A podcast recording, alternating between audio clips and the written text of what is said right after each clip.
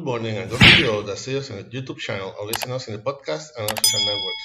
I'm your brother in Christ, Pedro Ayala, servant of God for His grace, and I belong to the Pentecostal Church Restoration, Holiness, and Love Chamber, Inc., who shepherd and directs our beloved pastor Maribel Núñez Molina. Our church is located at Calle Flamboyant 194, Pueblo Indio, in Canavana, Puerto Rico, and this is the ministry that bears by name from the school to heaven, la escuela al cielo. We will be using the Holy Bible app that you can get free of charge on both the Android platform and the App Store. The verse of the day is in Matthew 18:20. Matthew 18:20. This is the International Standard Version and reads like this: The powerfully word of God is read in the name of the Father, the Son, and the Holy Spirit. Amen. Because where two or three have come together in my name, I am there among them.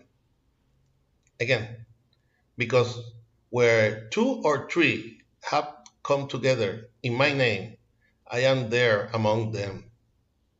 Please God, continue blessing your already blessed word. How to forgive the brother.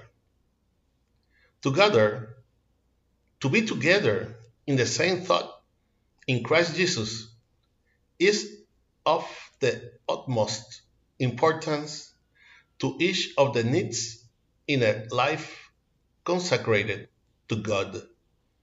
So, in these verses, we are instructed not to reach a resolution of conflicts be- between brothers. The church will take part in mediators.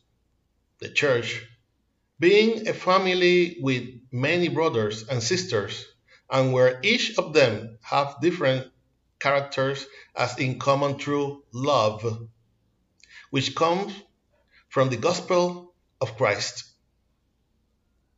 The diversity of characters, opinions, and views is healthy because in assembly, each party concerned should be taken into account to account their argument or stance in the conflict.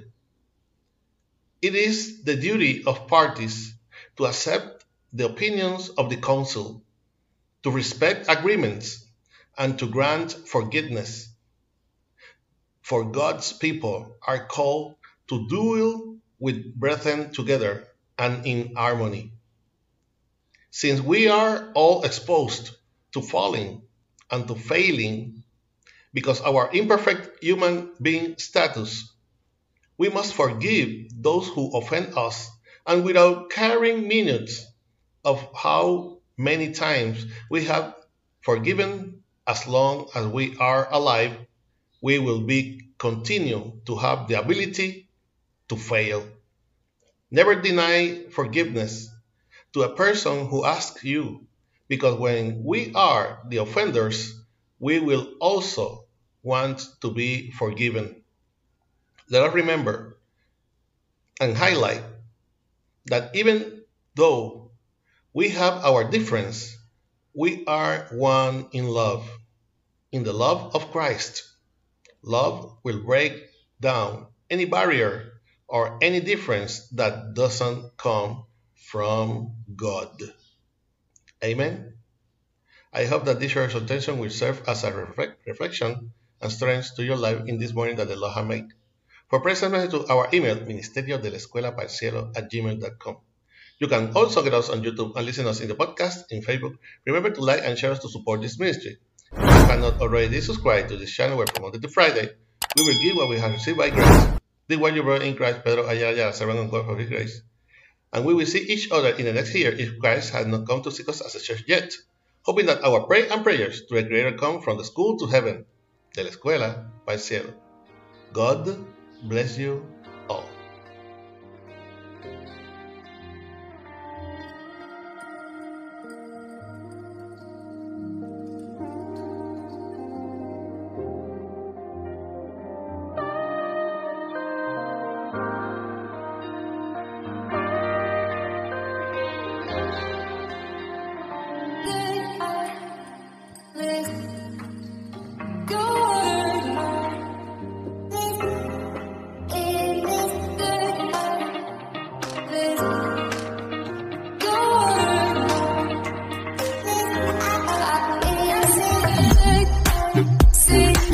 I've been